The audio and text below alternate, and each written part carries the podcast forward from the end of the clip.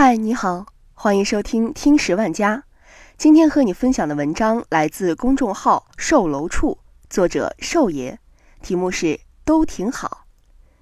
一个月前，世界科技互联网圈的两位领袖坐在了一起，马斯克和马云，两个除了姓氏、性别和有钱外，几乎没有任何共同点的男人，在上海就 AI。火星开发、教育等内容展开了一场史诗级的尬聊，现场气氛热烈，各种金句在中美两国网友之间传颂。彭博社记者后来说，像关了助听器的两个老大爷在相互吐槽，比如马斯克认为生命现在第一次有可能离开地球生活，要抓住机会，但火星人马云说，我们应该把地球上的事儿整明白。马斯克认为人工智能会取代人类。但马云认为，人工智能最终是为人民服务。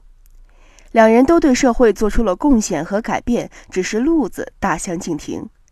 听完这场鸡同鸭讲的对话，寿爷的好友你包叔说：“马云水平很高，他说的我全听明白了。”有不少人说，最适合和马斯克聊的还是同为天文爱好者的马化腾。一九五一年十月二十四日。美国工程师贝尔特发明了大市场超施密特望远镜，它主要用于观察流星、彗星及人造卫星。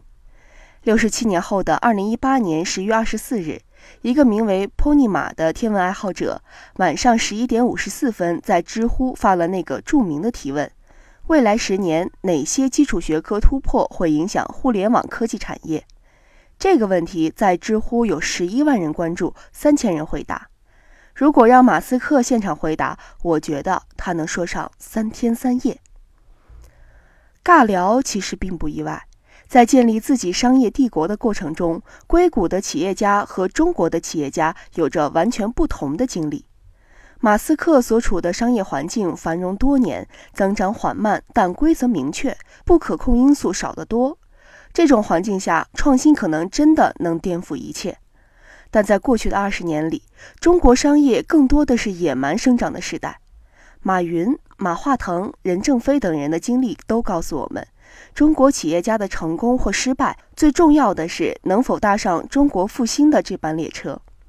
大家都是风口上飞起来的猪，谁也不知道明天会发生什么。首先得解决生存问题。刚跟演员童瑶喜结连理的易凯 CEO 王冉，去年年初发过一个有意思的朋友圈。他问：“现在遍地开花的知识问答市场，一个月内会发生什么？”王冉给了三个备选的答案：A. 更多玩家跟进；B. 出现单场千万奖金额；C. 有关部门出台严格政策。马化腾留言选了 C。一个月后，广电总局发布了加强网络直播答题节目管理的通知。这个资本们刚挖掘出来的风口，一夜间就凉凉了。中国企业家们都是务实的现实主义。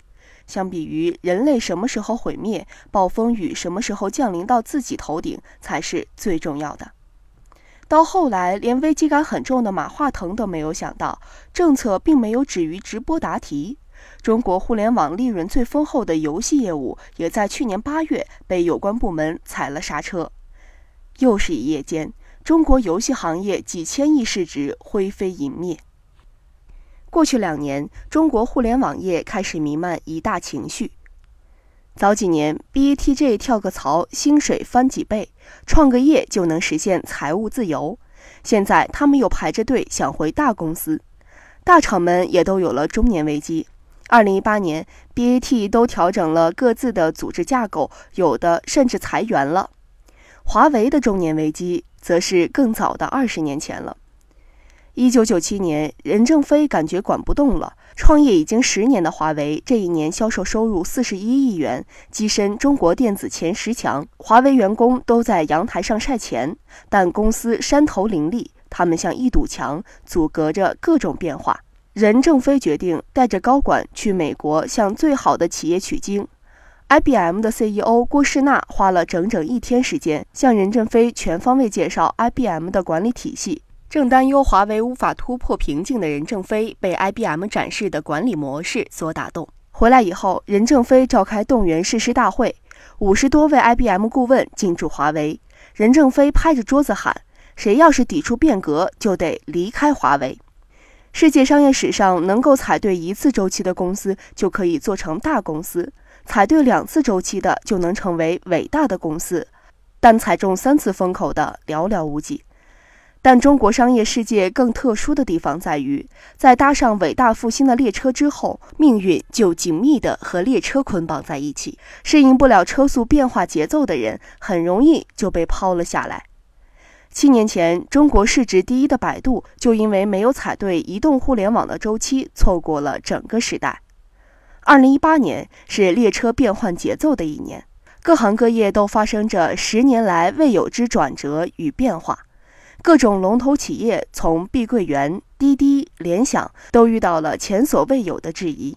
一些不堪其重的富豪，从吴晓辉到王健，再到张振新，纷纷死走逃亡商。移动互联网的周期红利吃了近十年后，互联网业也到了转折之年。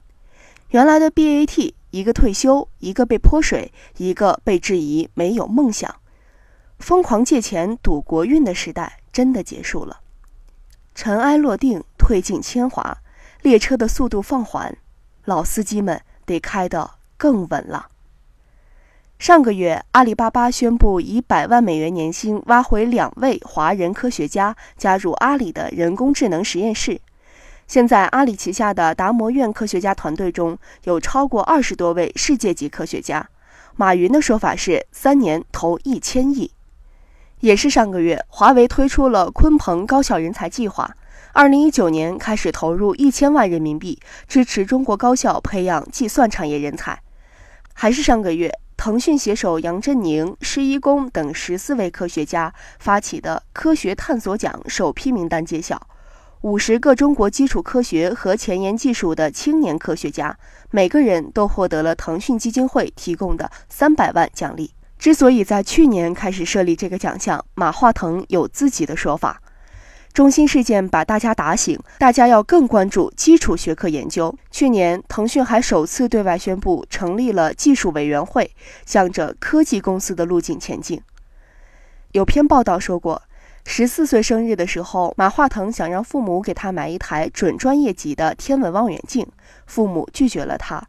望远镜的价格七百元，是他父亲将近四个月的工资。小马在日记里写：“父母扼杀了一个科学家的梦想。”这篇日记无意中被父母看到，最终马化腾拿到了那台望远镜。一年以后，他成了深圳第一个看到哈雷彗星的人。